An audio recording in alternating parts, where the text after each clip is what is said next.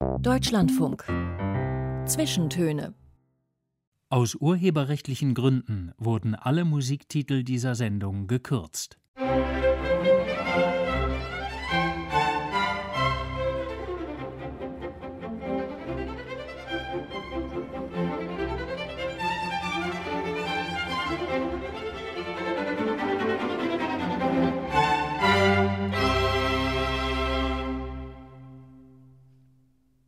Willkommen zu den Zwischentönen, heute mit Klaus Pilger. Die Frau, die heute bei mir im Studio sitzt, die verdient ihr Geld mit der Angst und mit Phobien und mit Traumata. Nein, sie ist keine Psychotherapeutin. Melanie Rabe profitiert von der großen Lust der Deutschen an Angst und Schaudern. Sie schreibt Thriller, Psychothriller und sie gehört damit aktuell zu den erfolgreichsten deutschen Autorinnen. Der erste veröffentlichte Roman Die Falle von 2015 war ein internationaler Erfolg. Er wurde in mehr als ein Dutzend Sprachen übersetzt und die Filmrechte hat ein US-Studio gekauft.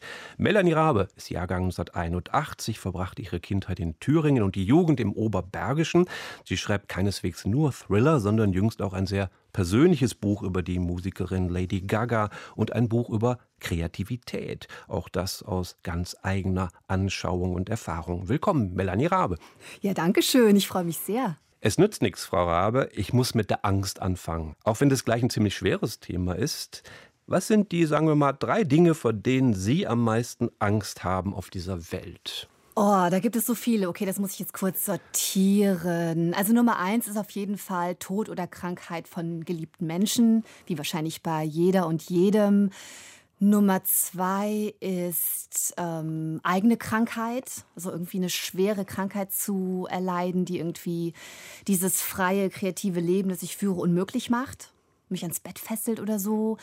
Und Nummer drei sind dann, glaube ich, schon banale Dinge, irgendwelche Phobien und von denen habe ich einige. Ich habe zum Beispiel wahnsinnige Angst vor großen Spinnen. Ich habe Angst vor großer Enge und, äh, und ich habe eine große Bühnenangst auch. Aber das äh, ist natürlich nicht vergleichbar mit Nummer eins und Nummer zwei. Aber das kommt direkt als drittes hinterher. Ja, ist eigentlich eine intime Frage, jemanden nach seiner Angst zu fragen. Aber Sie haben jetzt prompt geantwortet. Ja, nee, das stimmt, das ist eine intime Frage. Ähm, und ich glaube auch, dass dass es vielen Leuten unangenehm ist, das zu erzählen, mir aber ehrlich gesagt überhaupt nicht. Mhm. Also ich bin, äh, ich habe alle möglichen Ängste, aber ich habe das Gefühl, dass ich ganz gut mit denen umgehe und bin da auch ein bisschen stolz drauf. Und ich glaube, da kommt das her, dass ich das gar nicht unangenehm finde zu erzählen. Sind Sie ein Mensch, dem die Familie Urvertrauen mitgegeben hat? Ja, ja, auf jeden Fall. Ja, also daran fehlt es mir gar nicht. Ich äh, habe vor vielem Angst, aber ich mache trotzdem alles. Ja. Und das hat bestimmt viel mit Urvertrauen zu tun. Gibt es Menschen ohne Angst? Ich weiß nicht, ich glaube nicht. Und ich glaube, wenn jetzt irgendwie eine gute Fee käme und sagen würde, Melanie, wenn du möchtest, nehme ich dir deine Angst, dann würde ich nicht zustimmen, weil ich das gefährlich finde. Also ich glaube, also A ist es ja natürlich auch einfach ein Selbsterhaltungsmechanismus und vor vielen Dingen haben wir sehr zu Recht Angst. Und, und B finde ich so eine gewisse Vorsicht und so einen gewissen Respekt vor Dingen auch gar nicht verkehrt. Und ich habe ja auch gar nicht nur davor Angst, dass mir was passiert, sondern es hat ja auch mit, ähm, es gibt ja auch so soziale Ängste, die wirklich im Wortsinn sozial sind, dass wir uns um andere sorgen, andere nicht verletzen möchten, weder körperlich noch an der Seele. Und das sind ja gute Ängste. Ja. Die sind ja für was da. Frage an die Angstexpertin, die ja auch bei anderen Schauder erzeugt. Was soll man gegen seine Ängste denn tun? Trotzdem durch den dunklen Wald gehen, mutig sein, feel the fear and do it anyway? ja, in, in Maßen. Also ich glaube, da muss man ein, ein gesundes Mittel finden. Ich glaube, niemand sollte jetzt etwas machen, was wirklich unsinnig oder ernsthaft gefährlich ist. Das natürlich nicht. Aber ähm, ich habe gelernt und ich habe mich nie wirklich dauerhaft therapieren lassen oder so. Das war zum Glück nie nötig. Ne? Aber was ich mal gemacht habe, war so eine kurzzeitige Verhaltenstherapie gegen diese Spinnenphobie, die mich wahnsinnig genervt hat. Also nicht nur, weil sie mir hinderlich war, sondern auch, weil ich das so ein ganz schlimmes Klischee finde. Jetzt ist das eine halbwegs junge Frau und die hat Angst vor Spinnen. Das fand ich immer ganz, ganz fürchterlich. Und ich hatte so ein Erlebnis, wo ich allein zu Hause war und ich fand eine riesige Spinne in meiner Wohnung und ich kam damit tatsächlich selber nicht klar und ich musste jemanden rufen. Das war mir so unangenehm und es passte so wenig zu meinem Selbstbild, ähm, dass ich dann tatsächlich mal so eine Verhaltenstherapie gemacht habe. Das war tatsächlich auch nur eine Sitzung, wirklich so mit Konfrontation und Vogelspinne auf der Hand und so. Und da habe ich gelernt, der Weg führt nur dadurch, der führt nicht drumherum. Und wenn man und ge hat es genutzt? Es hat genutzt, mhm. ja, tatsächlich. Man muss das eigentlich nochmal wiederholen, äh, immer wieder. Ne? Das kommt dann irgendwann zurück und da muss man einfach dranbleiben. Aber ich habe tatsächlich gemerkt und da auch gelernt, und das hat man mir auch gesagt, wenn man immer versucht, sich um die Situation drumherum zu drücken, wird es schlimmer und die Angst wird immer größer, immer größer, bis man sie nicht mehr bewältigen kann. Ich hatte auch den dunklen Wald, vor dem man Angst haben kann, ja. angesprochen. Äh, also bei Ihnen kommen ja oft Dinge aus der Natur in Ihren Büchern vor, spielen eine Rolle. Äh, eines heißt ja sogar der Wald. Haben Sie selbst dunkle Walderfahrungen gemacht als Kind im thüringischen Wald oder im bergischen Land dann später? Dunkle eigentlich gar Nein. nicht. Also den, den Wald mag ich eigentlich sehr gerne. Ich gehe auch gerne wandern. Ich bin gerne im Grün. Ich komme halt aus dem Dorf ne? und aus einer Zeit, wo Helikoptereltern nicht existiert haben und wir viel draußen rumgelaufen sind und so. Aber der nächtliche Wald ist auch für mich ein unheimlicher Ort. Und ich glaube aber, dass die Idee jetzt auch zu diesem Setting in diesem Buch mir gar nicht kam, weil ich da eine eigene Erfahrung hatte, sondern ich glaube, das ist einfach eine Urangst, äh, was fast jeder, fast jede irgendwie nachvollziehen kann. Es gibt ja. ganz, ganz wenige Menschen, die sagen, ja, nächtlicher Wald, super cool, bin ich ganz entspannt. Bei Ihnen tauchen ja auch Märchenelemente durchaus auf in Ihren Büchern, gerade im Wald. Da heißt der böse Mann Wolf. Also das ist schon ein Wink mit dem Zaunfall, ne? Ein bisschen schon. Ja. Es ist mir aber selber spät aufgefallen. Aber ich habe dann so, ja, manchmal ist das ganz bizarr. Ich habe so ein starkes Fable für, ähm, für Narben. Ich brauche mal ganz, ganz lange, bis ich die richtigen Namen für Figuren gefunden habe. Der musste irgendwie Wolf heißen. Und als mir dann auffiel, dass die andere Hauptfigur Peter heißt, und dann dachte ich, Peter und der Peter und der Wolf, ach du meine Güte. Aber ich habe es dann so gelassen, weil es waren die richtigen Namen für die Figuren. Was tun Ihre Heldinnen gegen die Ängste, gegen die Angst? Meine Heldinnen stürzen sich da eigentlich immer relativ mutig rein. Und ich finde, meine Heldinnen sind eben gerade deswegen mutig, nicht weil sie keine Angst kennen, sondern weil sie ähm, trotzdem da durchgehen und sich am Ende irgendwie auch davon befreien. Also ich glaube, gerade mein allererstes Buch, Die Falle, ist ein Buch über Angst und ihre Überwindung. Was geben Sie Ihren Heldinnen von sich mit? Das ist immer so ein bisschen schwer für mich selber zu sagen oft merken auch Menschen, die mir nahestehen, dass, äh, dass da irgendwie Melanie drin ist und sagen mir das dann. Und ich merke das dann erst im Nachhinein. Aber grundsätzlich, ähm, wenn man mal ganz pauschal schaut auf meine vier veröffentlichten Romane, die Hauptfiguren sind alle ungefähr in meinem Alter. Das sind alles Frauen. Das sind alles Frauen, die irgendwie vor einer Herausforderung stehen und versuchen, die zu meistern. Und es sind für gewöhnlich auch halbwegs mitfühlende Charaktere. Und darüber hinaus wüsste ich es schon gar nicht mehr. Aber so eine gewisse Weltsicht äh, und tatsächlich auch ähm, der Musikgeschmack und der, der Literaturgeschmack mhm. meiner, meiner Heldin ist eigentlich immer auch ein Stück weit mein eigener. Und Sie haben immer nur Protagonistinnen. Sind Ihnen männliche Helden zu fern? Nee, gar nicht. Gar nicht. Ich würde das immer von der Idee abhängig machen, von der Geschichte, die ich gerade erzählen möchte. Ich habe immer so ein Grundgefühl, worum es gehen soll.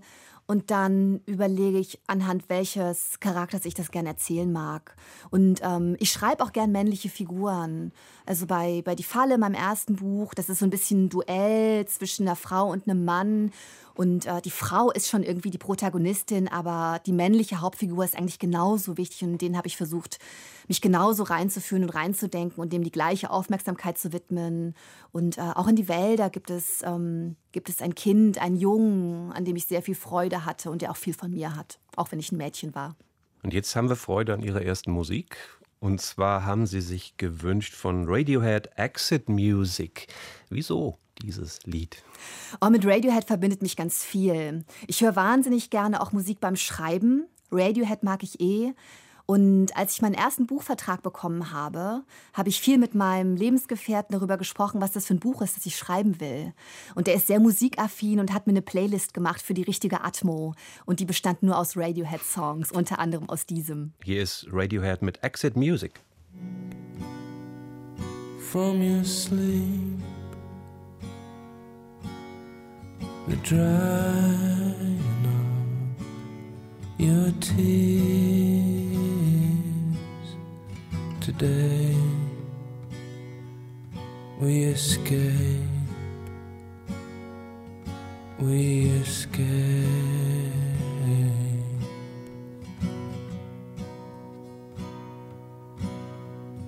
Pack and get dressed before your father hears us before all hell.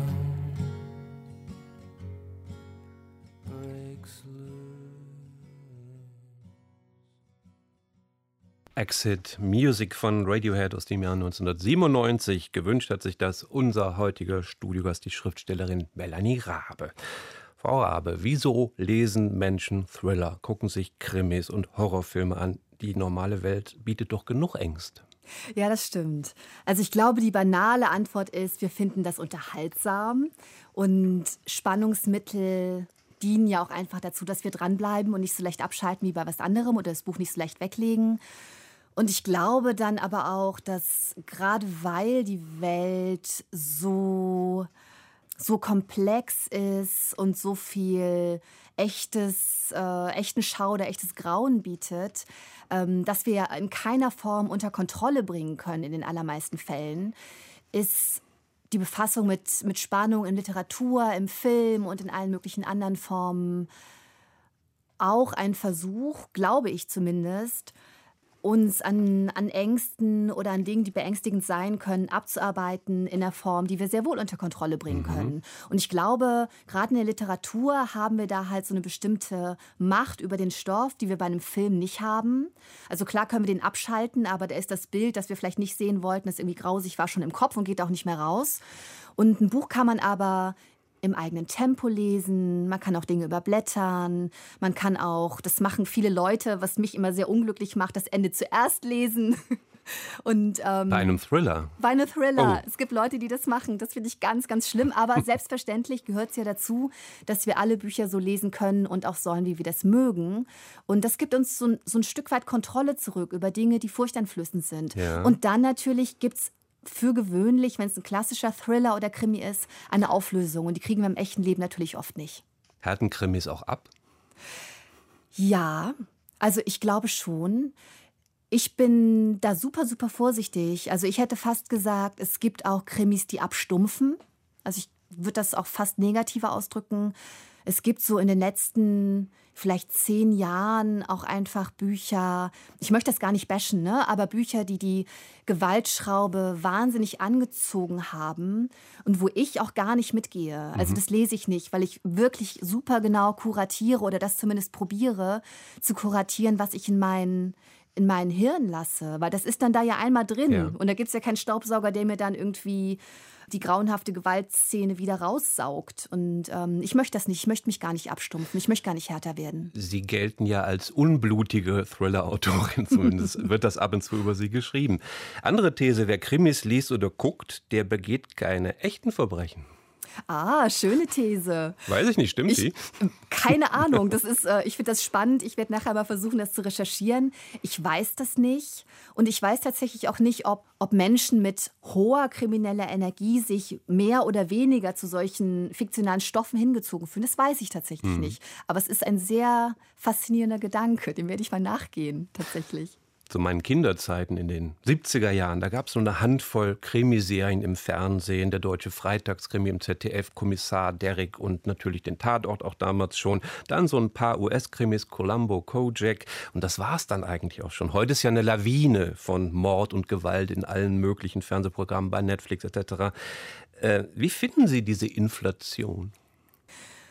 Ach, ich finde die, ich möchte gar nicht den Leuten vorschreiben, was ihnen gefallen sollte. Die Inflation kommt daher, dass viele Leute das gerne schauen, aber Der Markt ist da. der Markt ist da, aber ich als Autorin ähm, finde das fast ein bisschen einfach. Also ich will jetzt natürlich nicht an dem Ast sägen, auf dem ich selber sitze, aber ähm, ich finde das, wenn ich, ich habe ja auch natürlich ein Netflix-Abo, ich finde das schön, wenn sehr breite Genres bedient werden und wenn es auch abseitige Dinge gibt. Und ich finde das schön, wenn in Verlagen mit den Bestsellern, bei denen man schon von vornherein weiß, dass die sich wahnsinnig verkaufen werden, kleine, abseitige, super lyrische und seltsame Bücher kofinanziert werden und so. Das finde ich ganz, ganz toll. Also ich finde, man darf bei Kultur wirklich nicht nur auf das gucken, was sich gut verkauft und was alle möchten, sondern man muss immer auch ich finde, da gibt es einen Auftrag und man muss immer auch schauen, dass man die anderen Dinge irgendwie mit bedient. Ich habe aber das Gefühl, das ist so. Also ich habe das Gefühl, alles andere gibt es halt auch. Und wenn man das sucht, findet man das auch. Melanie Rabe, welche Journalistenfrage ist für Sie die blödeste? Ich tippe mal auf die folgende. Sie sind so ein sympathischer, freundlicher, netter Mensch. Frau Rabe, wie kommt es, dass Sie so düstere Thriller schreiben? Ist das die blödeste Frage? Also es ist auf jeden Fall eine, ähm, eine merkwürdige Frage, die mir häufig gestellt wird. Ja, ich verstehe aber, glaube ich, wo das herkommt, weil wenn jetzt jemand zu einer Lesung von mir geht oder wenn, ähm, wenn jemand ein Fernsehinterview von mir sieht, dann, ähm, dann wirklich, glaube ich, sehr fröhlich und das bin ich ja auch. Aber ähm, natürlich haben Menschen Facetten und wenn wir sie in den Medien sehen, können sie meistens nur eine oder nur wenige davon zeigen. Ich bin jetzt nicht irgendwie ein wahnsinnig düsterer Mensch, der sich äh, in Interviews verstellt, aber ich habe Facetten und vielseitige Interessen und ich glaube, so wenn ich überlege von den ganzen Thriller- und SpannungsautorInnen, die ich so kenne, das ist halt eine ganz kunterbunte Mischung. Und so ist es im Publikum ja auch. Und das finde ich halt ganz, ganz toll. Wir sind nicht alle gleich, Gott sei Dank. Was ich in Ihrer Biografie bemerkenswert finde, ist Ihre Bekenntnis zur Schüchternheit. Darüber mhm. reden Sie oft in Interviews. Also Sie sind nicht nur freundlich, sondern auch schüchtern. Ja. Und Sie sprechen sehr offensiv darüber. Wie hat sich denn die Schüchternheit in der Kindheit, in der Jugend bei Ihnen geäußert? Also als Kind ging das noch einigermaßen, aber als Teenager, in der Zeit hat das bei mir so richtig durchgeschlagen. Das war so eine richtige im Englischen würde man jetzt sagen, so eine Social Anxiety, so eine Soziophobie, dass, dass ich einfach permanent gedacht habe, ich sag besser nichts, ich was Dummes sage. Und ich glaube, im Grunde hat das einfach mit einer großen Angst vor Ablehnung zu tun gehabt. Also es war wirklich so eine richtige Angst und Scheu vor anderen Menschen, die ich nicht gut kenne. Also das, ähm, das war dann so, dass ich dann in der Schule angefangen habe, mich nicht mehr zu melden, obwohl ich da eigentlich alle kannte und alles gut war und, ähm, und ich auch eigentlich immer eine gute Schülerin gewesen bin. Das führte dann auch so weit, als ich dann angefangen hatte zu studieren, dass ich mich nie getraut habe, irgendwie im Hörsaal oder so mal den Arm zu heben und was zu fragen, obwohl ich ein sehr neugieriger Mensch bin. Also ich habe da wirklich eine Scheu vor anderen Leuten ja. entwickelt, obwohl ich andere Menschen sehr gerne mag. Ja. Ich bin ein sehr sozialer Mensch eigentlich. Also ja. schüchtern trotz des Urvertrauens, das wir eben schon herausgearbeitet ja, komisch, haben. Ne? Ja, ich weiß auch gar nicht, warum das so ist. Mir ist auch nie was Schlimmes passiert. Ich wurde in der Schule nicht gemobbt und es gab da gar keinen Grund von außen. Aber ich bin tatsächlich nicht nur introvertiert und auch viel alleine. Ich bin auch ein bisschen schüchtern, das stimmt schon. Ja. ja. In Ihrem Buch über den Weltstar Lady Gaga, da erfährt man ja eine Menge über diese amerikanische Musikerin, Trendsetzerin, aber mehr noch über Sie, über Melanie Rabe. Es ist doch eigentlich ein Emanzipationsbuch der jungen Frau Melanie und die Geschichte, wie sie ihre Schüchternheit überwand und sich selbst fand. Habe ich zumindest so gelesen. ja, das stimmt auch. Das hatte ich übrigens gar nicht so geplant. Ich hatte tatsächlich vor, viel mehr über Lady Gaga zu schreiben und über eine bestimmte Zeit in meinem Leben, in der ich sie viel gehört habe, in Clubs und so.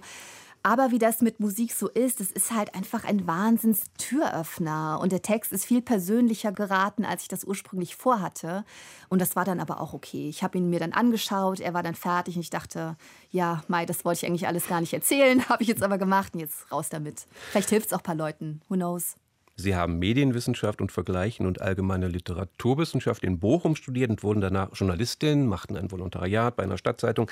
Irgendwo haben Sie geschrieben, Sie wurden Journalistin auch um Ihre Schüchternheit zu überwinden. Stimmt das? Ein bisschen. Also das waren verschiedene Faktoren. Mich hat es da immer irgendwie hingezogen.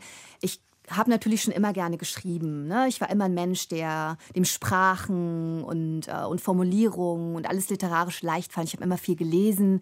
Ich wäre nie auf die Idee gekommen, mit Anfang 20 zu sagen, okay, ich werde jetzt irgendwie Schriftstellerin. War für mich ein völlig bizarrer Gedanke. Und da lag es irgendwie nahe, mich im Journalismus auszuprobieren Mir war klar, dass mir das wahrscheinlich Spaß machen würde.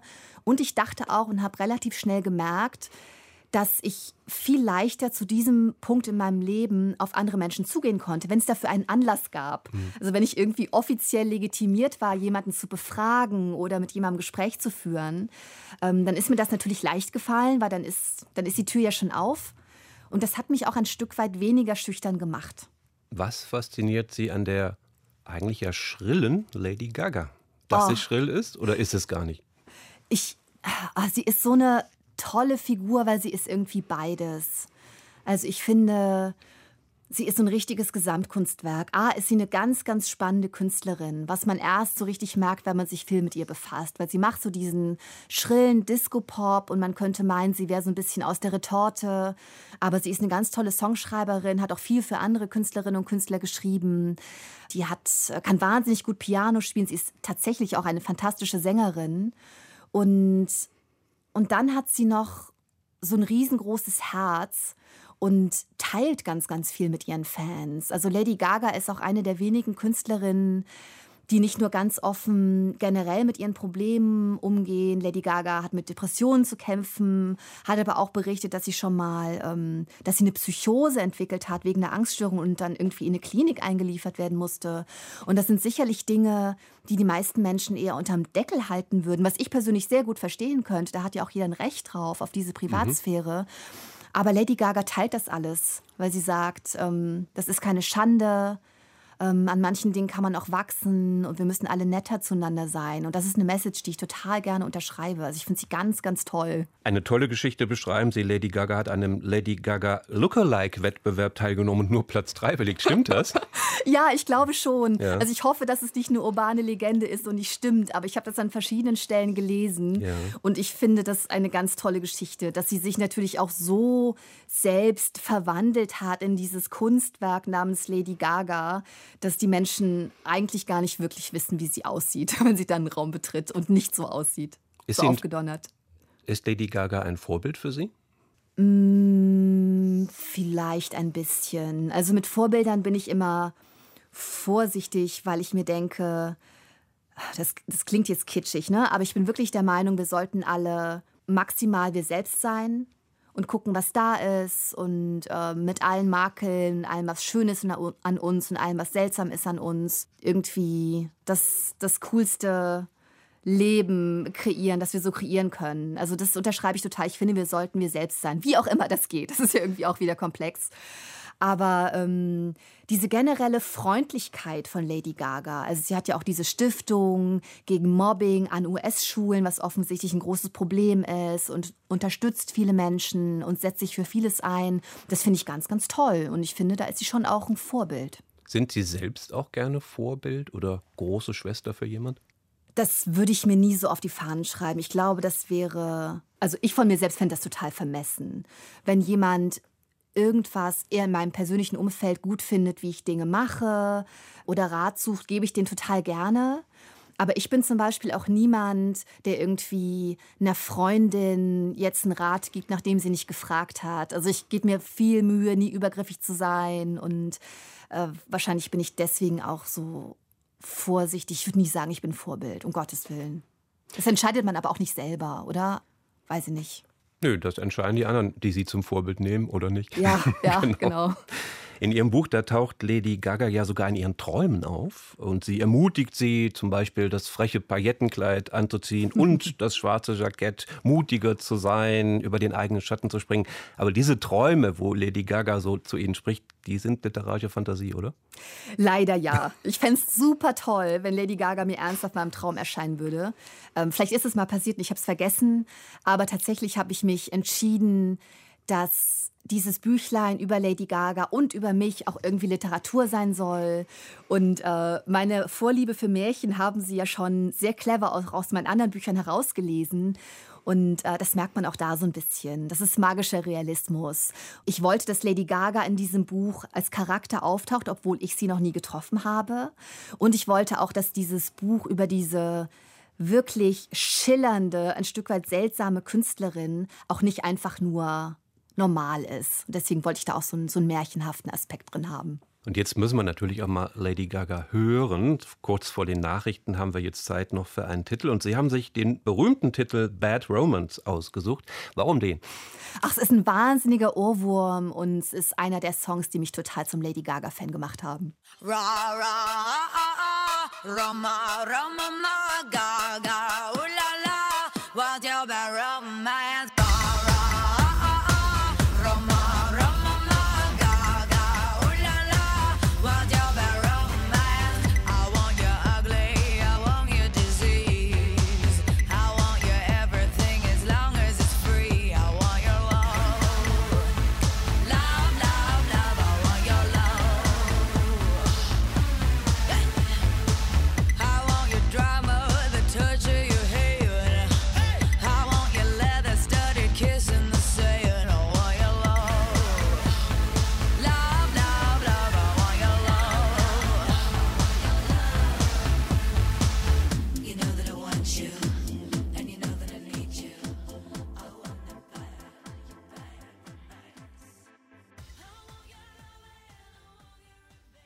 Willkommen zurück zu den Zwischentönen heute mit Klaus Pilger im Studio und mit meinem Studiogast, der Schriftstellerin Melanie Rabe. Und die hat sich etwas von der großen Lady des Jazz gewünscht, von Ella Fitzgerald. Let's face the music and dance.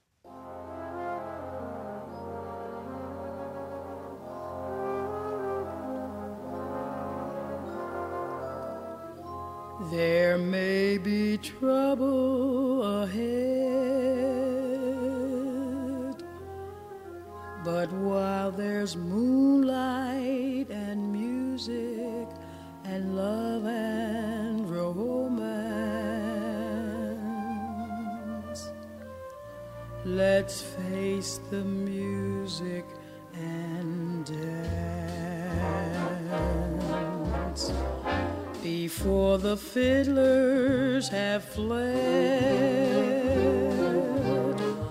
before they ask us to pay the bill, and while we still have a chance. Die große Ella Fitzgerald. Melanie Rabe, was verbinden Sie mit der tollen Sängerin? Ja, ich liebe alten Jazz. Es gibt ganz viele Sängerinnen, die ich da toll finde. Es sind vor allem die Sängerinnen Billie Holiday, Sarah Vaughan, vor allem aber Ella Fitzgerald. Ich finde, ich glaube, wenn mich jemand fragen würde, was ist die schönste menschliche Stimme, die du kennst, würde ich sagen, es ist die von Ella Fitzgerald. Und sie klingt immer, wenn wir uns jetzt vorstellen, Billie Holiday würde diesen Song singen, würde der traurig und schmerzvoll klingen. Und egal, was Ella singt, sie klingt immer einen Hauch fröhlich und das mag ich so. Manchmal brauche ich das auch einfach. Melanie Rabe in ihrer Vita bei Wikipedia. Da steht am Anfang ganz faktisch, Melanie Rabe wurde 1981 in Jena geboren und wuchs ohne ihren aus Benin, das ist in Westafrika, stammenden Vater in Greitschen, Kreis Eisenberg in Thüringen und in Wiel in Nordrhein-Westfalen auf. Punkt. Das sind die nackten Fakten, aber da stecken natürlich 100 Geschichten drin, wenn man sie suchen will. Also ihre Mutter ist eine Deutsche, ihr leiblicher Vater ein Westafrikaner. Es gibt ja auch aus der DDR sehr unschöne Geschichten von Rassismus gegen Vietnamesen, gegen Afrikaner aus den sozialistischen sogenannten Bruderstaaten, mhm. die in der DDR arbeiteten oder studierten. Ein kleines schwarzes Mädchen in einem kleinen thüringischen Dorf. Wurden Sie da als in Anführungsstrichen Exotin behandelt oder war die Hautfarbe für Sie und die Umgebung gar kein Thema? Also für mich war sie gar kein Thema. Ähm, für die Umgebung, die ich wahrgenommen habe, so muss ich es, glaube ich, sagen, auch nicht. Ähm, ich habe in Thüringen im Dorf gewohnt, bis ich acht war. Und da kriegt man ja nicht nur manche Dinge nicht mit, sondern vieles wird auch von einem ferngehalten. Deswegen, ich hatte da selbst nie Schwierigkeiten. Ich war ja auch schon immer da. Also ich glaube, es ist komisch für andere Kinder oder, oder für andere, die einen so wahrnehmen, ein langfristig als exotisch zu betrachten, wenn man da geboren ist und die einen schon kannten als Säugling und dann ist man jetzt halt acht und immer noch da. Aber ich glaube, sobald man das Dorf verlassen hätte, was ich natürlich selten getan habe, es war halt eine Dorfkindheit und ähm, die Schule, auf die ich gegangen bin, die erste Grundschule, auf die ich gegangen bin, war nur ein paar Kilometer weiter und da kannte man irgendwie auch alle. Ähm, ich glaube, sobald ich da rausgekommen wäre, wäre es dann irgendwie ganz anders geworden. Ja. Also das kenne ich auch, ne, dass die Leute mich dann auch angestarrt haben wie so ein exotisches Tier, äh, was ich definitiv nicht bin, weder exotisch noch ein Tier. Aber ich habe das so nicht, nicht mitbekommen als Kind. Da hatte ich großes Glück. Also ich Ja. hatte wirklich eine ganz, ganz glückliche Kindheit. Eine Bullerbü-Kindheit haben Sie mal formuliert. Schon, so habe ich das wirklich empfunden. Ich glaube, dass Dörfer zu dieser Zeit, ob in Ost oder West, mehr oder minder gleich waren. Und dass man da auch gar nicht so als Kind natürlich mitbekommen hat, dass man da irgendwie in einem sehr repressiven Staat lebt. Weil man ist halt dann irgendwie fünf und klettert mal auf den Baum. So, ja. Ihren Vater, so habe ich gelesen, kennen Sie nicht. Er hat Deutschland früh verlassen. Ähm, woher komme ich? Das ist ja eine der wesentlichen Fragen für jeden Menschen. Hat es Sie nie ja, gereizt, zum Beispiel nach Benin zu fahren, in die Heimat ihrer, Ihres Vaters und das Land kennenzulernen? Also ich muss da direkt korrigieren, denn meinen Vater kenne ich sehr wohl. Und das ist mein Papa, der mich aufgezogen hat. Ne? Also ich würde immer sagen, das ist mein Vater in jeder Hinsicht, die für mich von Belang ist. Und das ist dann, glaube ich, auch die Antwort auf die Frage. Deswegen suche ich da halt nichts, weil ich habe ja alles. Also ich glaube, man sucht dann einen Elternteil, der nicht da ist. Aber ich habe halt beide Elternteile und das ist natürlich total cool. Und dann habe ich noch einen tollen Bruder und es ist halt einfach alles da. Ne? Ich habe wirklich eine tolle Familie. Und Sie ob man vermissen dann, nichts? ich vermisse nichts. Ob man sich da ein Land mal anschaut, ist eine ganz andere Geschichte. Aber machen wir uns nichts vor, ich bin da eine Touristin wie jede andere Deutsche auch. War die Hautfarbe dann für Sie als pubertierende Jugendliche auf dem Gymnasium in Wiel eher ein Thema? Ja, also ich glaube, je älter man wird, desto klarer wird einem, dass man dann doch irgendwie anders aussieht. Also für mich war das auf jeden Fall ein Thema, gar nicht so intrinsisch, weil ich bin ja total deutsch. Ne? Ich bin im Osten geboren, ich bin in einer komplett weißen Familie aufgewachsen. Ich bin dann in den Westen gezogen und habe im Ruhrgebiet studiert und lebe in Köln. Ich habe nie in einem anderen Land gelebt als in Deutschland, noch nicht mal irgendwie ein Auslandssemester gemacht oder so. Und ähm, bin halt einfach komplett deutsch sozialisiert. Ich sehe nur für manche nicht so aus. Und alles, was, ähm, alles, was mit Hautfarbe zu tun hat, wird halt sehr von außen an mich herangetragen. Und, ähm, und ich bin sehr stolz auf meine Hautfarbe. Ich möchte nicht anders sein. Aber manchmal löst es bei mir einen großen Trotz aus, wenn man mich. Das ist zum Glück besser geworden, aber wenn man mich darauf reduziert, genau. Was ist denn für Sie Heimat? Thüringen, das Oberbergische, Köln, wo Sie leben. Was ist Heimat? Alles, was Sie gerade genannt haben, ist tatsächlich Heimat. Also wenn ich mich entscheiden müsste, ich wüsste wirklich nicht, was ich sage. Ich wüsste jetzt auch nicht, ob ich eine Ostdeutsche oder eine Westdeutsche bin. Die Unterscheidung muss man wahrscheinlich gar nicht treffen. Aber ich habe nur acht Jahre im Osten gelebt und war da noch ein Kind. Aber trotzdem könnte ich jetzt nicht sagen, ich bin eine Westdeutsche. Aber ich würde tatsächlich sagen, ist mir letztens erst klar geworden, ich bin eine Kölnerin. Ich bin jetzt mein 18. Jahr in Köln. Und das war erst so eine Vernunftentscheidung. Ich wollte jetzt nicht unbedingt nach Köln, ich wollte vielleicht lieber nach Berlin oder New York und bin hier so hängen geblieben. Aber ich liebe Köln. Und es ist mir letztens irgendwie mal so über die Lippen gekommen, als ich gefragt wurde, wo ich herkomme. Und ich habe gesagt, ich bin eine Kölnerin. Und da habe ich mich gefreut. Ich bin zwar zugereist, aber total kölsch mittlerweile. Der in Bosnien geborene und in Deutschland aufgewachsene Schriftsteller Sascha Stanisic, der hat ein berühmtes und gerühmtes Buch geschrieben, Herkunft äh, heißt es, und er schreibt darin, Heimat ist das, worüber ich gerade schreibe. Ah, Können Sie da auch was mit anfangen? ja, ach, er ist ja so toll. Ich bin ein Riesenfan von ihm tatsächlich. Ist eins meiner Lieblingsbücher, Herkunft. Ja, also ich glaube auch, wenn wir jetzt mal weggehen von der geografischen Heimat, dass die Literatur auch meine Heimat ist. Sowohl die Bücher, die ich lese, in die bin ich als Kind regelrecht eingezogen. Also in der unendlichen Geschichte habe ich ein paar Wochen lang gewohnt. Und das, was ich schreibe, ist natürlich auch ein Stück weit Heimat für mich. Und man erschafft sich da ja auch was. Ja, das stimmt schon. Das ist natürlich ein kluger Satz, wie er mir nicht eingefallen wäre, aber Herr Stanisic äh, findet es dann. Der hat sicherlich Worte. auch drüber nachgedacht, bis er Ja. den Satz in sein Buch geschrieben hat.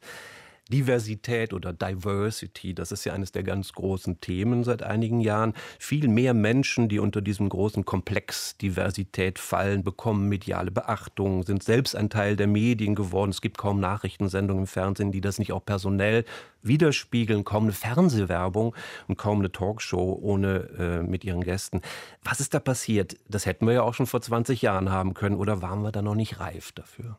Ich weiß nicht, ob ich das so gut beurteilen kann. Ich glaube, das ähm, ist halt einfach ein, ein langsamer Prozess, angestoßen von Leuten, die da hingenommen haben und sich die Mühe auf sich genommen haben, immer wieder zu erklären, immer wieder dafür zu streiten und im Sinne des Sprichworts steter Tropfen höhlt den Stein einfach eine wahnsinnig gute Arbeit gemacht haben.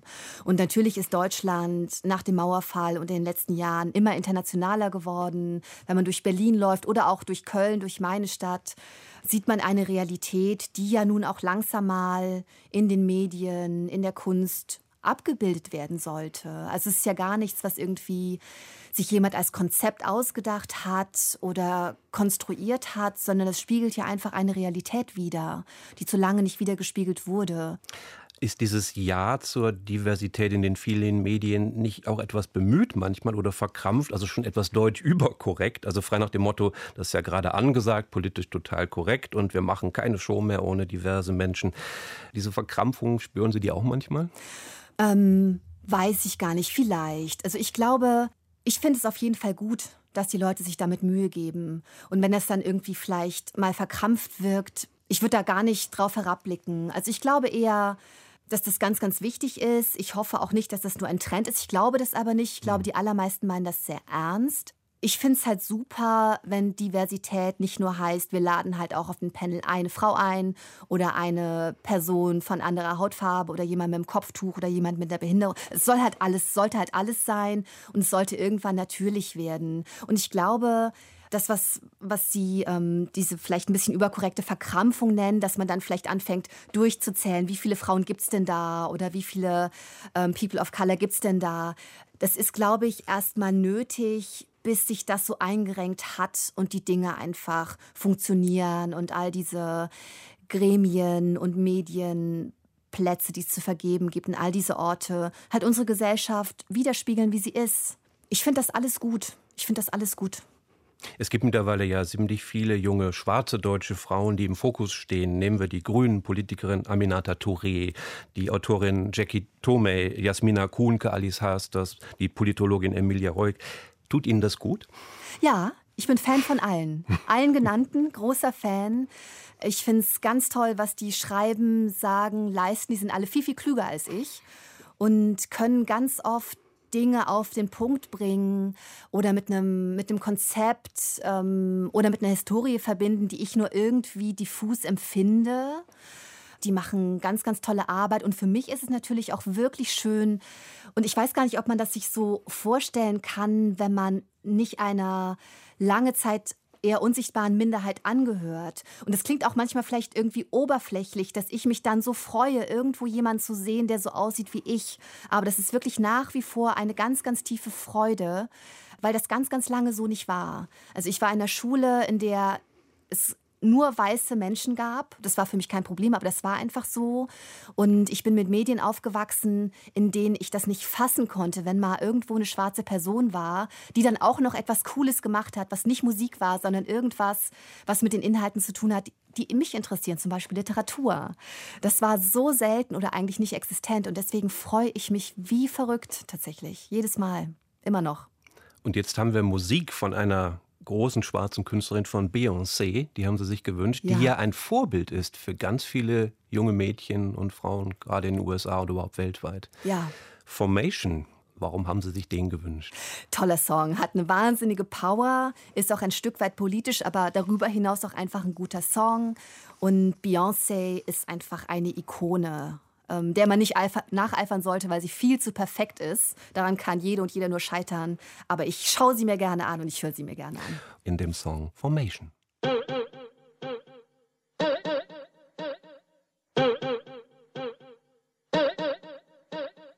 Y'all haters corny with that Illuminati mess.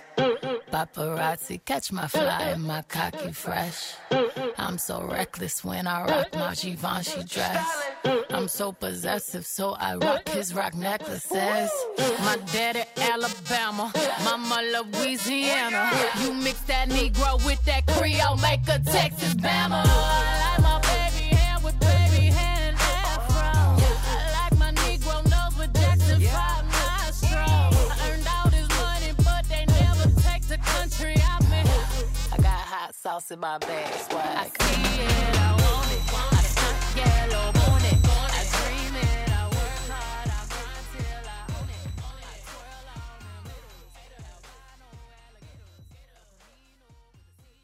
Das war Formation von Beyoncé, gewünscht von unserem heutigen Studiogast, von der Schriftstellerin Melanie Rabe heute in den Zwischentönen. Melanie Rabe, wir haben gerade über die Diversity gesprochen und wie sie umgesetzt wird in Deutschland. Ein anderes großes Medienthema ist das Gendern. Und äh, das ist auch immer interessant, mit einer Autorin darüber zu sprechen, die ja nun schreibt, Bücher schreibt. Wird in Ihren Büchern gegendert? Wie halten Sie es damit? Ja, ich achte drauf tatsächlich. Also vor allem in dem Sachbuch, das ich gemacht habe, habe ich mir da große Gedanken drüber gemacht. Ich habe tatsächlich an den meisten Stellen einfach beide Geschlechter angesprochen oder versucht, das abzuwechseln. Ich finde aber auch, wenn ich es jetzt schreiben würde, würde ich vielleicht auch einfach ähm, den Doppelpunkt wählen. Ich weiß, dass es für viele noch gewöhnungsbedürftig ist, auch im Sprechen, aber ich versuche tatsächlich sehr inklusiv zu sein für alle. Und ich finde diesen Gedanken total schön, dass in dieser Sprechpause, wenn ich jetzt nicht sage Autorin und Autoren, sondern AutorInnen, dass da auch alle noch mit reinflutschen, die sich keinem ähm, Geschlecht zugehörig fühlen, non-binär unterwegs sind oder so. Und ähm, ich gebe mir da Mühe. Ich mache das nicht immer perfekt, ich übe da noch, aber ich bin da tatsächlich total willens und ich finde, das ist keine Zumutung, sondern es ist ähm, Wachstum und Fortschritt und, ähm, und Sprache ist ja auch einfach ein Organismus, der am Leben ist und sich verändert. Ja, ich finde das alles ganz schön und gebe mir da große Mühe mit. Haben Sie auch Verständnis für die, die das nicht so gut finden? Verständnis schon, aber ich finde es schade, weil ich glaube wirklich, dass da niemandem was weggenommen wird, wenn wir ein bisschen inklusiver sprechen. Und ich glaube, dass Sprache halt wirklich wahnsinnig wirkungsmächtig ist. Und ich wundere mich dann eher, wenn gerade auch Leute, die selbst mit Sprache arbeiten und das wissen, ähm, dann sagen, nee, das ist doch aber total egal, wenn ich nur Autoren sage und die Frauen mit meine. Und das führt ja auch zu bizarren Dingen. Ne? Also wenn wir irgendwie 99 weibliche Autorinnen haben, dann sind das Autorinnen und dann kommt ein Mann zu dieser Gruppe und dann sind es plötzlich Autoren. Das ist doch bizarr. Also ich finde, das könnte langsam mal anders werden. Oder bleiben. Es ist ja schon anders. Ich würde jetzt sehr gerne mit Ihnen über die Autorinnenwerdung der Melanie Rabe sprechen. Sehr gut. Das war kein ganz leichter Weg und kein kurzer Weg, so viel sei schon vorweg gesagt. Es gibt ja die sagenhafte Geschichte der Harry Potter-Autorin Joan K. Rowlands, äh, die ganz arm war und deren Manuskripte überall abgelehnt wurden, ehe dann der kometenhafte Aufstieg begann. Sie hatten auch schon vier Romane geschrieben und erfolglos angeboten, ehe es dann beim fünften, bei der Falle, endlich geklappt hat. Ja. Und es ist jetzt so eine gute Geschichte, aber es war so schrecklich, als alles passierte. Ja, tatsächlich. Ich war, ich war da noch als Journalistin unterwegs, hatte auch ein paar andere Jobs und habe angefangen zu schreiben. Und ähm, das erzählt sich jetzt so schnell, aber natürlich dauert es wahnsinnig lange, einen Roman zu schreiben. Und da geht ganz, ganz viel Herzblut und Energie rein und ganz, ganz viele Ideen. Und es ist auch wieder so ein Organismus, so eine kleine Welt irgendwie. Und ich war jedes Mal wirklich, wirklich enttäuscht und traurig. Und da sind auch ohne Witz Tränen geflossen, als die ganzen Verlagsabsagen kamen. Und ich habe es aber einfach immer weiter probiert. Allerdings war die Situation bei mir nicht so prekär wie bei Frau Rowling. Ich, ähm, die war ja, glaube ich, alleinerziehende Mutter Genau. zu diesem Zeitpunkt. Das ist natürlich, diese Parallele gab es bei mir nicht. Und ähm, ich konnte mich das einfach trauen und weiter probieren. Und ich hätte das bis zum St. Nimmerleinstag weiter so gemacht. Was ist aus den vier frühen Romanen geworden? Wann werden denn die veröffentlicht?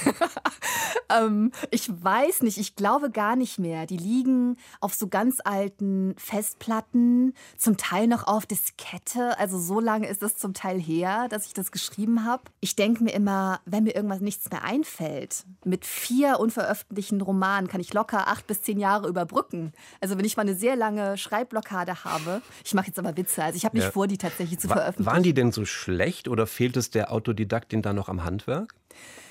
Ich weiß es nicht, ich kann das schwer einschätzen. Ich habe das Gefühl, dass mindestens der dritte von den vieren, ab dem dritten waren das schon gute Stoffe. Ich hatte da auch schon eine Agentur und ähm, viele Menschen, die gesagt haben, sie können das, machen sie weiter. Aber irgendwie hat es mit dem Verlag nicht geklappt. Und ich glaube tatsächlich, dass es wichtig ist, wenn man diese klassischen Aschenputtelartigen Geschichten erzählt, dazu zu sagen, dass ich glaube, ich jetzt nicht einen großen Verlag gefunden habe und so viele Bücher verkaufe, weil ich so eklatant viel besser bin als manche AutorInnen, die ähm, irgendwo noch im stillen Kämmerlein sitzen und noch keinen Verlag gefunden haben. Und das ist immer so, der entmutigende Teil der Geschichte, der mir auch immer so leid tut. Aber ich finde das irgendwie wirklich wichtig. Ich glaube nicht, dass das stimmt, dass allein die Qualität entscheidet. Die Qualität ist ganz, ganz wichtig. Und ich glaube, man findet keinen guten Verlagsplatz, wenn die nicht da ist. Aber ich glaube, es gibt viel mehr gute Leute, als dass es Plätze für die alle gibt. Und ich glaube, so dieses ich habe es dann geschafft, weil ich hartnäckig war und weil ich nicht aufgegeben habe. Das klingt immer so schön und so amerikanisch Follow Your Dream mäßig. Aber das ist ja auch dieses Phänomen, die, die es nicht geschafft haben, obwohl sie genauso fleißig waren und sich genauso durchgebissen haben und auch irgendwie immer weitergemacht haben, die geben keine Interviews im Radio, die hört man alle nicht. Ja. Und die gibt es aber auch. Was halten Sie denn von Schreibschulen oder gar von einem Studium literarisches Schreiben? Kann man Schreiben studieren wie Medizin oder Jura? ich glaube schon. Also ich glaube, diese ganzen Literaturinstitute sind ganz, ganz toll und dieses Handwerk ist super wichtig. Ich habe mich entschieden, das nicht zu machen. Ich habe mich entschieden, Learning by Doing zu machen, weil ich immer das Gefühl hatte, Schreiben liegt mir. Das ist das, wo mein intrinsisches Talent irgendwie liegt. Und was überhaupt nicht heißt, dass man da nicht wahnsinnig viel Arbeit reinstecken muss. Und vielleicht wäre ich auch schneller ans Ziel gekommen, wenn ich mir da mehr Hilfe gesucht hätte. Aber da sind wir wieder bei der schüchternen, introvertierten Person, die dann lieber zu Hause vor sich hin macht, statt mal jemanden um Hilfe zu bitten. Und für mich war das aber auch ein guter Weg. Also ich glaube, man kann schreiben lernen, ja. Man kann sich es aber auch selber beibringen, indem man ganz, ganz viel liest und ganz, ganz viel schreibt und Kritik annimmt, wo man sie bekommt und da so ein bisschen analytisch vorgeht. Irgendwann hatten Sie einen Literaturagenten, Sie haben das eben schon erwähnt. Ist es heute für Autorinnen und Autoren nur mit Agent möglich, einen Verlag zu finden? Ganz realistisch? Ich glaube, in den allermeisten Fällen ist das so. Ich habe mal eine Zahl gehört, wie viele Manuskripte über Agenturen an Verlage kommen. Und wenn mein schlechtes Zahlengedächtnis mich jetzt nicht trügt, waren das weit über 90 Prozent. Inwiefern hat Ihnen Ihr Agent auch inhaltlich weitergeholfen? Ach, der hat mir sehr geholfen. Also inhaltlich auch, aber das Wichtigste war irgendwie, als er zu mir gesagt hat, das war mein erster Agent, der hat gesagt, Sie sind ja schon Autorin, denn Sie schreiben ja. Und das fand ich einen ganz, ganz tollen Satz. Der hat irgendwie was bewegt in mir und mich frei gemacht von diesem Urteil von den Verlagen, die diese ganzen Absagen zu mir nach Hause geschickt haben. Und ich habe mir dann gesagt, alles klar, das stimmt. Und es ist ja auch so was Schönes am Schreiben. Ich bin zum Beispiel mit vielen äh, Menschen befreundet, die Theater machen oder Film und äh, mit Schauspielerinnen. Und die müssen immer erst besetzt werden. Und für jede, gibt's, für jede Rolle gibt es nur eine, die sie spielen kann. Und die brauchen immer jemanden, der an sie glaubt. Oder wenn die einen Film machen wollen, brauchen sie erstmal ganz, ganz viel Geld und eine riesige Crew. Und ich brauche erstmal nur mich. Und Wenn's- ein Blatt Papier. Und ein Blatt Papier. Und wenn es dann keiner drucken will, dann ist das so. Aber es ist ja schon mal in der Welt. Es ist trotzdem schon mal geschrieben. Und dann kann ich schauen. Ich kann schon mal loslegen. Und das ist ein großes Glück. Sie haben ja anfangs heimlich geschrieben, tagsüber Journalistin, nachts die Romanautorin. War das auch wieder Bescheidenheit, Schüchternheit? Bescheidenheit gar nicht so, aber wirklich Schüchternheit. Das war mir ganz, ganz unangenehm. Also ich habe mich, das kann man wahrscheinlich nicht wirklich nachvollziehen, aber ich habe mich ein bisschen geschämt, weil ich so dachte, wenn ich das jemandem erzähle, jetzt so über meinen Freund hinaus, der wusste das schon, der hat nur nichts lesen dürfen, dann gucken mich alle an und denken sich, was glaubt ihr eigentlich, wer sie ist? Dass sie jetzt irgendwie einen Roman schreiben kann. Also das, das wollte ich tatsächlich niemandem erzählen und ich wollte auch, als dann die ganzen Absagen kamen, zusätzlich auch nicht die Person sein, die immer sagt, ich mache das und diesmal klappt das und dann klappt es wieder nicht und dann haben alle Mitleid mit mir. Ich wollte da wirklich in meiner geschützten Blase bleiben, bis es vielleicht irgendwann klappt und genau so habe ich das gemacht. Was war denn der wesentliche Qualitätsunterschied äh, vom ersten unveröffentlichten Roman zur Falle? Können Sie das benennen? Leider nicht wirklich. also ich glaube, dass. Ähm, nee, ich kann das nicht benennen. Ich versuche ich versuch das immer, weil ich mir die Frage natürlich auch stelle. Aber ich glaube, ich bin einfach an die richtigen Leute geraten, die was in mir gesehen haben und äh, die nochmal mit mir gearbeitet haben und die nicht gedacht haben, ähm, das ist eine gescheiterte Autorin, die das nicht mehr packt, sondern die gedacht haben, das ist vor allem meine Verlegerin und äh, mein jetziger Agent äh, und, und mein Lebensgefährte, die irgendwie alle gedacht haben, das ist nicht eine gescheiterte Autorin, sondern das ist ein, ein Rohdiamant und aus der wird noch was. Und es gibt einem dann natürlich auch Auftrieb und äh, man arbeitet dann noch härter an sich, wenn auch jemand von außen an einen glaubt. Die Falle, dieses Buch, ist ja im Grunde eine vorweggenommene Corona-Lockdown-Geschichte. Nur, dass die Heldin, Linda heißt sie, eine Schriftstellerin, ihr Haus seit elf Jahren nicht verlassen hat, weil draußen ein Virus tobt, sondern weil sie eine Angststörung hat. Und sind wir wieder bei der Angst. Und dann glaubt sie im Fernsehen den Mörder ihrer jüngeren Schwester zu sehen und will ihm eine Falle stellen. Und das ist der Plot. Und das Ganze spielt eigentlich komplett in diesem geschlossenen Haus. Und die Kritiker haben geschrieben, ein Spukstück, in dem die guten Geister der angelsächsischen Spannungsliteratur umgehen. Oder sie lobten das bildreiche Erzählen, die unerwarteten Wendungen und die Cliffhanger und raffinierten Perspektivwechseln in dieser Geschichte einer Überwindung. Und an ihrem Protagonistin, so auch hier, beginnt man im Laufe ihrer Bücher immer wieder zu zweifeln. Nichts ist sicher in ihren Büchern, es recht nicht die Wahrheit. Ja, das stimmt. Das sind große Zweiflerinnen, meine Protagonistinnen. Und ich habe immer so das Gefühl, dass das, was ich gerade empfinde und nicht nur privat empfinde, sondern auch, wenn ich mir die Welt anschaue, wenn ich, äh, wenn ich Zeitung lese, wenn ich so gucke, was passiert in der Welt, da ist bei mir schon eine große Verunsicherung. Jetzt nicht im Sinne von postfaktisches Zeitalter, ähm, was ist, was ist diese Form von Wahrheit, sondern was genau ist richtig, wie verorte ich mich in dieser Welt, die sich permanent wandelt. Wie lebe ich für mich ein gutes Leben? Wie bin ich aber auch, ist jetzt wieder so ein kitschiger Ausdruck, aber ich weiß keinen besseren, wie bin ich ein guter Mensch in, im Rahmen meiner Möglichkeiten? Das ist ja alles total komplex. Und ich glaube, per Osmose tröpfelt das dann in meine Figuren, dass die auch ganz, ganz arg zweifeln. Und deswegen ist das wahrscheinlich auch ein Genre, das gut zu mir passt, weil man da wunderbar diese unzuverlässigen Erzählerinnen haben kann, die an allem zweifeln, sogar an sich selbst. Jetzt kommt die nächste Musik, die heißt How It Ends, wie Rom ein Roman endet. Nein, es geht hier nicht um Romane, das ist ein Song von Devotchka.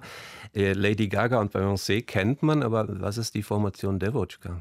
Ach, das ist eine ganz, ganz tolle Band, die wunderbare ähm, Instrumentierung hat. Ähm, Streicher spielen auch eine große Rolle. Der Sänger hat eine ganz tolle Stimme. Und es gibt ja immer so einen leichten osteuropäischen Einfluss. Und man weiß ja nie, warum man liebt, was man liebt. Aber da zieht es mich total hin. Sowohl in der Literatur als auch in der Musik. Das liebe ich einfach sehr. Und die Band kommt aus Denver, Colorado.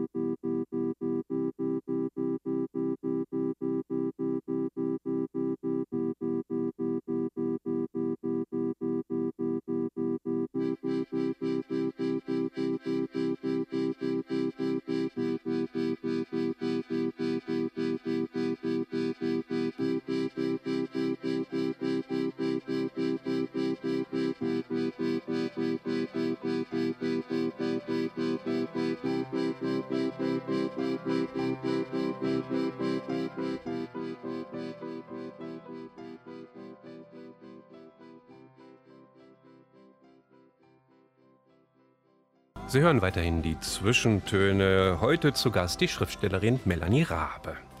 Die Falle, so heißt ihr Erstling, und sehr früh nach dem Erscheinen wurden die Filmrechte von Die Falle oder im Englischen dann The Trap nach USA verkauft. Wie kommt denn Melanie Rabe sowas zustande? Ist das super Verlagsarbeit? Ja, ich habe da tatsächlich einen ganz tollen Verlag, die haben das super gemacht. Und der Rest ist dann, glaube ich, auch ein bisschen Zufall. Ich bin bei einem sehr großen Verlag, der zu einem Konzern gehört und äh, die sind natürlich auch international sehr vernetzt und tun sich da um für einen. Und dann merkt man dann, wie toll das ist, wenn man plötzlich ein sehr kompetentes Team hat. Das heißt, das war schon ein Riesenglück. Man kann das auch nennen. Das ist der Ja. BTW-Verlag. Dahinter Ja. steckt Penguin Random House, Ja. einer der größten Verlage der Welt.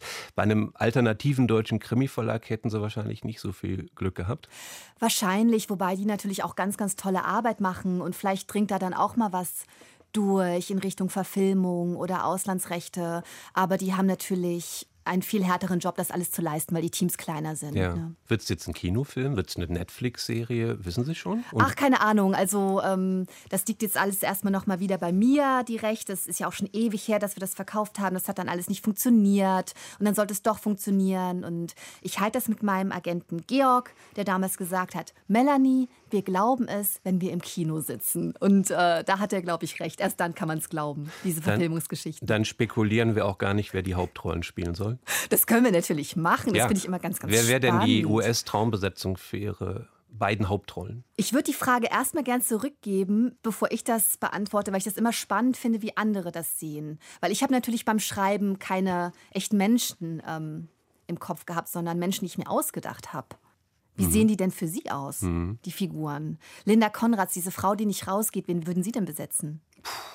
Die ist ja so mittelalt. Na, Meryl Streep wäre zu, wär zu alt dafür. Mhm. Leider, Aber ja. vor 30 Jahren hätte ich Meryl Streep genommen. Guter Punkt. Ja. Das habe ich noch nie gehört. Ja. Ich habe diese Frage schon ganz häufig gestellt bei Lesungen. Und merkwürdigerweise, für mich sah sie so nicht aus, aber ganz, ganz viele haben immer gesagt, Kate Blanchett. Sehr gut. Gute Wahl, oder? Ja. Warten wir mal Nehmen ab. wir. Warten Kate wir ab. Blanchett, super. Sehr gerne. Was ist denn mit den Filmrechten zu den anderen Romanen? Hätte ich da noch eine Chance? Ähm, da muss ich jetzt überlegen. Äh, nee. Nee, ist alles weg. Dann ist alles weg von den vier veröffentlichten Ja. Romanen. Dann ist man vielleicht dann auch eine gemachte Frau? Och, es kommt ja immer drauf an, wie man, was man darunter versteht. Aber ähm, ich habe da schon arg Glück. Denn es gibt ja ganz, ganz ich glaube, das wissen viele gar nicht, die nicht aus der Branche sind, wie wenige Autorinnen und Autoren, ähm, die vielleicht auch ein bisschen bekannter sind und auch durchaus ordentlich Bücher verkaufen, wie wenige tatsächlich nur davon leben. Ganz, ganz viele haben ja noch einen anderen Job und sind nach wie vor im Journalismus oder sind ÄrztInnen oder machen irgendwas ganz anderes. Und ich lebe davon und das finde ich den Wahnsinn. Das finde ich jeden Tag wieder krass, dass ich dafür bezahlt werde, dass ich mir Sachen ausdenke bei mir zu Hause. Der zweite Roman war dann Die Wahrheit über eine Frau, deren verschollener Mann plötzlich nach Jahren wieder auftaucht und er ist es vielleicht gar nicht, zieht aber bei ihr ein. Äußerst gruselige Vorstellung. Das dritte Buch, das heißt Der Schatten, das spielt in Wien. Eine Journalistin kommt neu in die Stadt und eine Bettlerin auf der Straße sagt ihr, du wirst sehr bald aus freien Stücken einen Mann im Prater töten. Das ist ein sehr politisches Buch geworden. Es geht um Manipulation, es geht um MeToo, Machtmissbrauch. Wie politisch sind Sie? Ach, ich persönlich bin schon natürlich politisch. Ich hoffe, das sind wir alle. Das Buch war allerdings so gar nicht geplant. Das ist eigentlich eine, eine Spukgeschichte, ein Schauerroman mit modernen Mitteln. Aber es ist entstanden zu einer Zeit, ich glaube, das ist 2018 erschienen. Ich habe es aber natürlich deutlich früher geschrieben. Äh, Trump wurde gewählt, die AfD zog in den Bundestag ein. Und es war noch vor der MeToo-Debatte.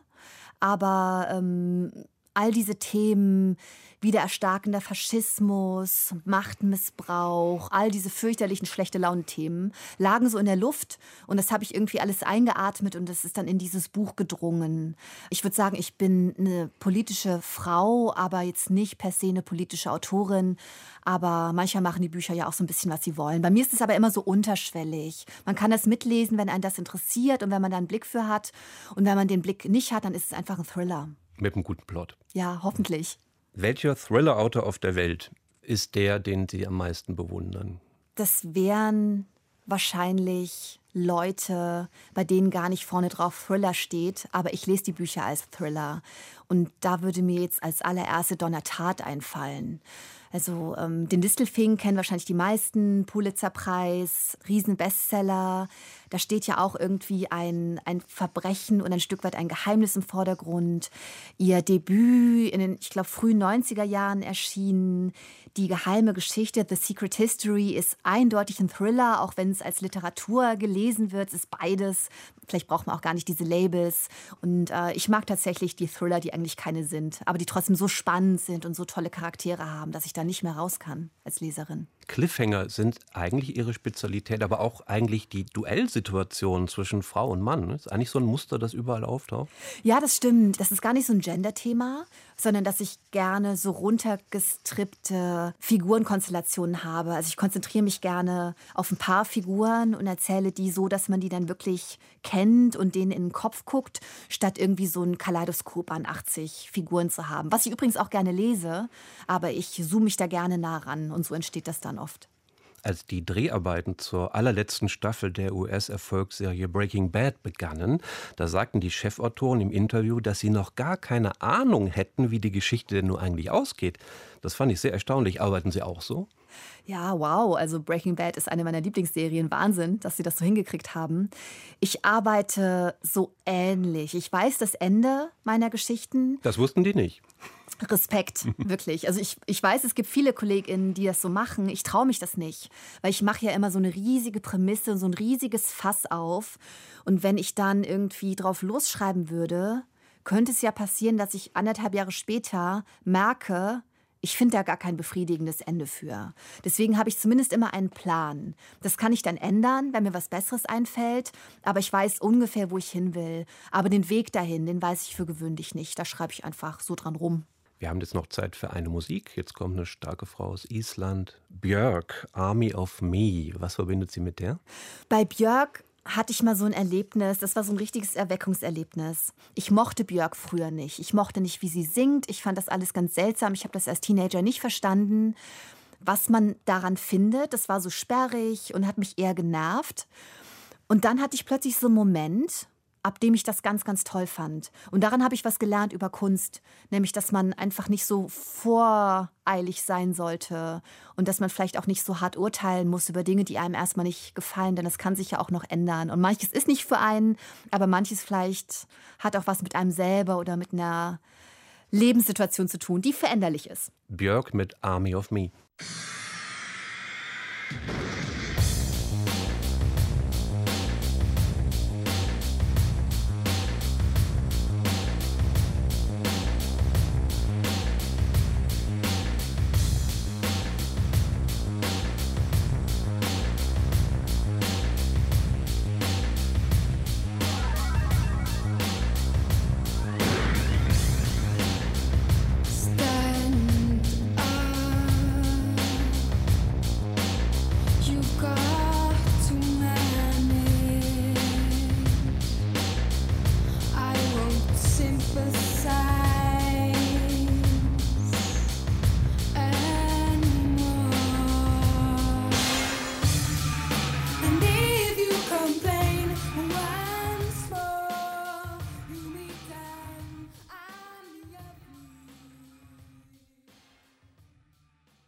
Wer schreibt oder sonst wie schöpferisch tätig sein will, der braucht Kreativität. Melanie Rabe, Sie haben rund zwei Jahre lang wöchentlich einen Podcast gemacht, der hieß Rabe und Kampf und dort haben Sie mit Ihrer Freundin, der Künstlerin und Designerin Laura Kampf über Kreativität gesprochen und bis zu einer halben Million Leute haben Ihnen zugehört. Dann war irgendwann Schluss, weil Sie nicht mehr kreativ genug waren? Äh, ich hoffe nicht. Ich wusste gar nicht, dass uns so viele Leute zugehört haben. Cool.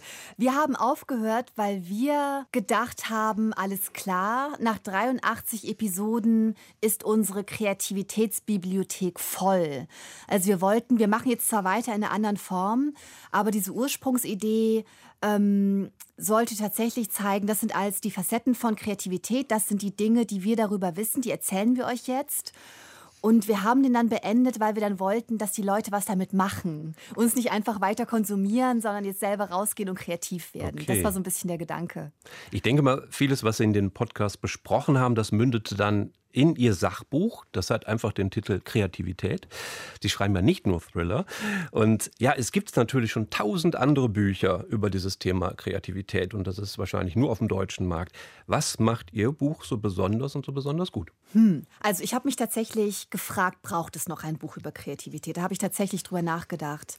Und meine Lösung war dann tatsächlich ein sehr persönliches Buch zu schreiben und das so ein bisschen zu entkernen von diesem Gedanken, Kreativität Kreative sind was Besonderes. Das sind entweder KünstlerInnen oder Leute, die irgendwie in einer Werbeagentur arbeiten und verrückte Brillen und Krawatten tragen oder so und, und kreativ Drogen konsumieren oder irgendwelche anderen blöden Klischees. Der Ausgangspunkt war, wir haben alle diese Fähigkeit, kreativ zu sein. Wir haben nur alle sehr unterschiedliche Talente. Und ich wollte das so ein bisschen auch nahbar machen und runterholen von diesem Sockel, weil ich das so schade finde, weil ich das ganz oft höre, ach, ist das toll, dass sie kreativ sind, ich bin das leider gar nicht. Und das stimmt nicht. Und darüber wollte ich schreiben. Und ich hatte das Gefühl, dass ich da auch mit meiner eigenen Geschichte, mit allem, was ich ausprobiert habe, auch mit meinem häufigen und langwierigen Scheitern was zu sagen kann. Also ein Mutmacherbuch mit der Überschrift Jeder ist kreativ. Ja, absolut. Und ich erzähle dann natürlich auch ein paar Techniken. Ich erzähle, wie ich es gemacht habe. Ich habe mir viel angelesen und gebe auch wahnsinnig viele unterschiedliche Beispiele von kreativen Menschen, sei es die ich kenne, sei es prominente KünstlerInnen oder andere Kreative. Und habe da irgendwie so eine hoffentlich schmackhafte Suppe gekocht draus. Gleich am Anfang, da weisen Sie auf die berühmte Aussage des schwedischen Psychologen Ericsson hin, der mal gesagt hat, dass man über 10.000 Stunden üben muss, bis man etwas wirklich gut kann. Also erst mal vier Romane schreiben, dann klappt es beim fünften. Ist das so ähnlich? Vielleicht. Ich finde das irgendwie einen sehr tröstlichen Gedanken, denn dann geht es ja nicht nur um den Sternenstaub namens Talent, an dem wir ja nichts machen können selber. Das haben wir oder haben wir nicht, in dem Maß, in dem wir es haben oder nicht. Aber wie viel wir üben und wie viel Zeit wir invest- investieren, das können wir uns bis zum bestimmten Punkt im Rahmen unserer Lebensumstände selber aussuchen. Und das finde ich irgendwie beruhigend. Ja, obwohl das mit den 10.000 Stunden, äh, diese viel, Aussage, ne? äh, das nimmt mir sofort die Kreativität. Ich will doch nicht so tiefe Täler durchschreiten, sondern sofort kreativ sein. Was tue ich gegen die Angst, dass ich das nicht bin? Also ich glaube, es hilft, erstmal auf den eigenen Alltag zu schauen. Erstmal diese ganzen Dinge von, ich schreibe jetzt einen 1000-Seiten-Roman oder ich ähm, muss jetzt unbedingt in der Philharmonie jemand auf der Geige vorspielen, das erstmal beiseite legen und gucken, wo bin ich denn vielleicht schon in meinem Alltag kreativ oder könnte das noch mehr sein? Mir fällt dann immer direkt das Kochen ein oder so. Mal nicht aus dem Kochbuch kochen, sondern irgendwas zusammenschmeißen aus dem, was noch zu Hause ist. Da fängt es ja schon an. Also mir ist auch wichtig, den Blick dafür zu weiten, was alles Kreativität sein kann. Ich kann auch, wenn ich jetzt ähm, meiner, meiner Freundin, ähm, die vielleicht krank im Bett liegt, eine Nachricht schreiben möchte, die sie aufheitert, kann ich ihr eine ganz banale Nachricht schicken und ich kann mir was richtig Cooles für sie ausdenken. Und dann ist das schon ein kleiner kreativer Akt. Und nicht immer gleich die Mona Lisa malen wollen. Genau. In a time of destruction, create something. So zitieren Sie in Ihrem Buch die US-Schriftstellerin Maxine Hong Kingston. Das ist ein schöner Satz, aber schwer umzusetzen, wenn man am Boden liegt oder in der Corona-Depression hängt. Ja, das stimmt. Aber ich glaube, da geht es um, um kleine Schritte. Also ich spreche da tatsächlich aus eigener Erfahrung. Wenn es mir mal nicht gut geht, sei es privat, sei es mit dem generellen Zustand der Welt, weil ich gerade wieder die Nachrichten geschaut habe, ich habe das Gefühl, das ist wirklich befreiend und irgendwie, ist auch so ein blödes Wort, aber empowernd, ermächtigend, wenn man dann etwas Kleines kreiert und denkt, guck mal, das habe ich jetzt gemacht. Das ist wirklich ein gutes Gefühl und ich glaube, das bewirkt auch was. Also ich glaube tatsächlich auch an, an den Butterfly-Effekt. Ich glaube, wenn ich ein Gedicht schreibe und wenn das nur drei Leute lesen, hat das trotzdem was in die Welt gebracht und das ändert Dinge. Apropos Lesen, Melanie Rabe, was kommt Neues von Ihnen? Sachbuch oder Thriller? Das nächste, was von mir kommt, ist tatsächlich ein Roman. Ähm, der wird noch dieses Jahr erscheinen und er hat Spannungselemente, aber es ist eigentlich kein Thriller. Hat Spaß gemacht, den zu schreiben. Ich bin mal gespannt, wie er Kommt- ankommt. Kommt im Herbst? Kommt im Herbst. Melanie Rabe, ganz herzlichen Dank, dass Sie heute bei uns waren. Dankeschön, hat Spaß gemacht. Nächste Woche begrüßt meine Kollegin Marietta Schwarz in den Zwischentönen die Gärtnerin Fine Molz. Ich bin Klaus Pilger und wünsche Ihnen noch einen schönen Tag und ein Wunschtitel von Melanie Rabe ist noch übrig und zwar Omta til du dor von Kaisers Orchestra.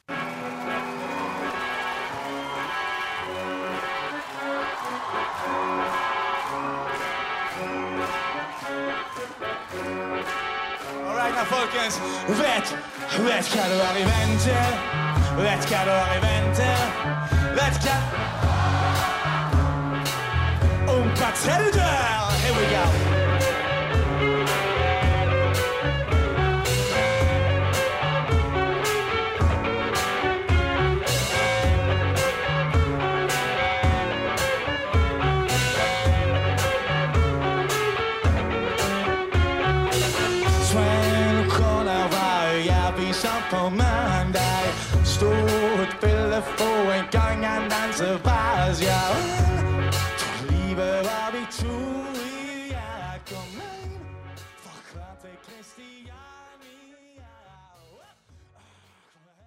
Aus urheberrechtlichen Gründen wurden alle Musiktitel dieser Sendung gekürzt.